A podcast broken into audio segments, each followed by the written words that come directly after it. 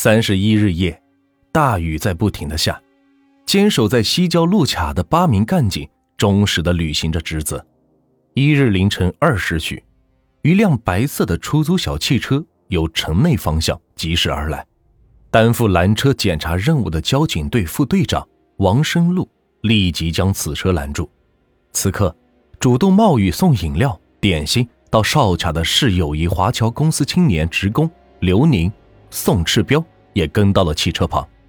王生路问司机去哪，司机回答道：“贵阳。”王生路又问租车人，租车人答道：“去桂林。”去向矛盾，出路破绽。在检查租车人的身份证时，又发现身份证上的照片和年龄与实际明显是不符，居住地址是桂林，而说话却是北方口音。王生路顿生疑窦，忙令其下车。并迅速从车后绕向车右侧，租车人早有防备，一边下车一边向左腋部掏，右脚无意识地拐了一下。受过部队十几年训练的王生禄立即明白了一切，大声喊道：“有情况，上！”迅即一个箭步窜到罪犯身后，用尽全身力气将其抱拦住。此刻，刘宁、宋赤彪已从车前方包抄过来。当罪犯掏出手枪准备向干警射击时，这两名警察不顾一切地扑了上去，抓住了那只握枪的手。穷凶极恶的罪犯拼命反抗，扣动了扳机，子弹飞出，当场是击伤了刘宋二人和出租车司机。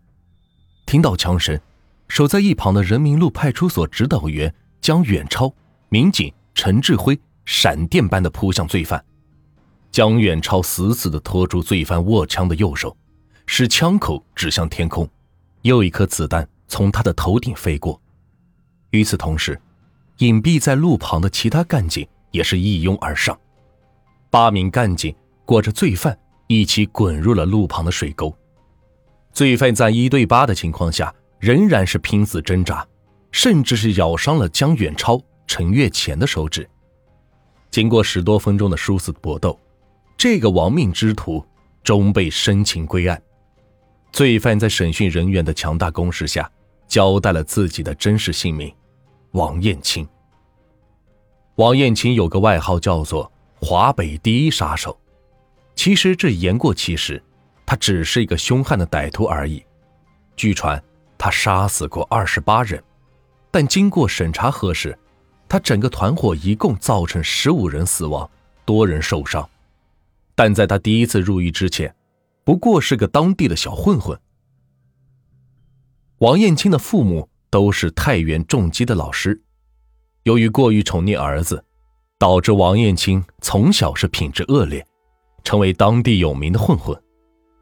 王艳青乍一看，外表是温文尔雅、文质彬彬，床头是常摆放着《现行代数》《微积分》等书。兔子不吃窝边草。王艳青在家附近一般不作案，甚至是还乐于助人，邻居对他的看法也是不错。王艳青在太原境中很有名，除了打架闹事以外，他最擅长的就是盗窃。王艳青此人倒是非常聪明，他撬保险柜比别人用钥匙开锁还快。在八几年，王艳青因为盗窃被捕，由于他盗窃的都是保险柜，里边都是巨额款项，所以盗窃数额是非常巨大。根据当时的法律，王艳青甚至可以被判处死刑。最终因为毕竟是盗窃案，所以给他判处了死缓。于是，二十几岁王艳青是锒铛入狱。根据当时的法律，他至少要坐二十多年牢。王艳青不想一生的大部分岁月就在牢里边度过，所以他刚刚入狱。就下定决心，必须越狱。王艳青是当地很有名的地痞流氓，就算在监狱里边，也是很快的站住了脚。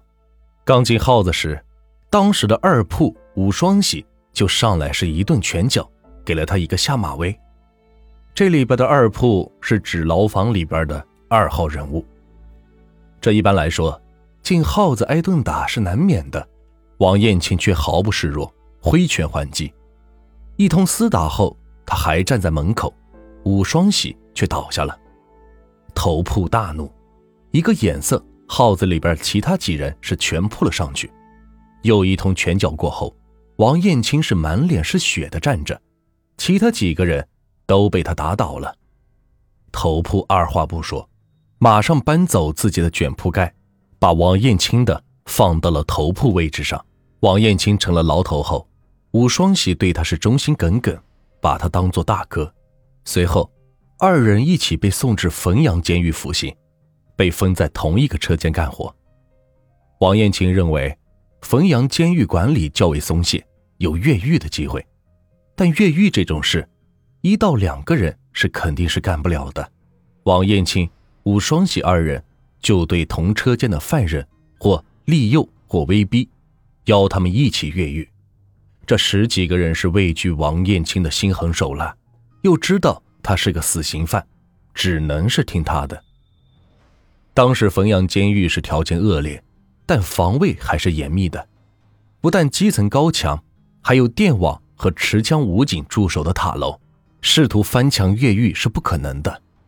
王艳青的心思非常细密，头脑也很够用。他经过仔细研究，发现他们的车间地面是黄土，而且土质比较松软，顿时他的头脑里。蹦出“地道战”三个字，王艳青决定挖地洞出逃。可是这无疑是痴人说梦，挖地道是个大工程，而且需要很长的时间。期间如果稍不留意，就会被发现，这一切就全完蛋。而且挖地道还有大量的黄土，这要如何处理？王艳青经过仔细计划，用他学习的数学知识。画了一张准确的地道方位图，计算了挖掘的土方数量，甚至制定了同伙每天应该挖掘的进度。计算好以后，王艳青和十几个同伙，有的掩护，有的挖掘，开始从车间开始偷偷的挖洞。每天收工回监舍时，将土洞用箱子盖住，每人口袋里装满挖洞出来的土，回去后是倒进厕所。也许是王艳青掩饰的好，也许是监狱管理真的松懈，挖洞工作持续了将近三个月，终于是大功告成。期间这么大的动静，居然没有被发现。一日深夜，他们十几个人偷偷的打开号子门，溜入车间，钻入土洞，爬行了几十米以后，他们从监狱高墙外的洞口爬出。这十几个家伙集体成功越狱了。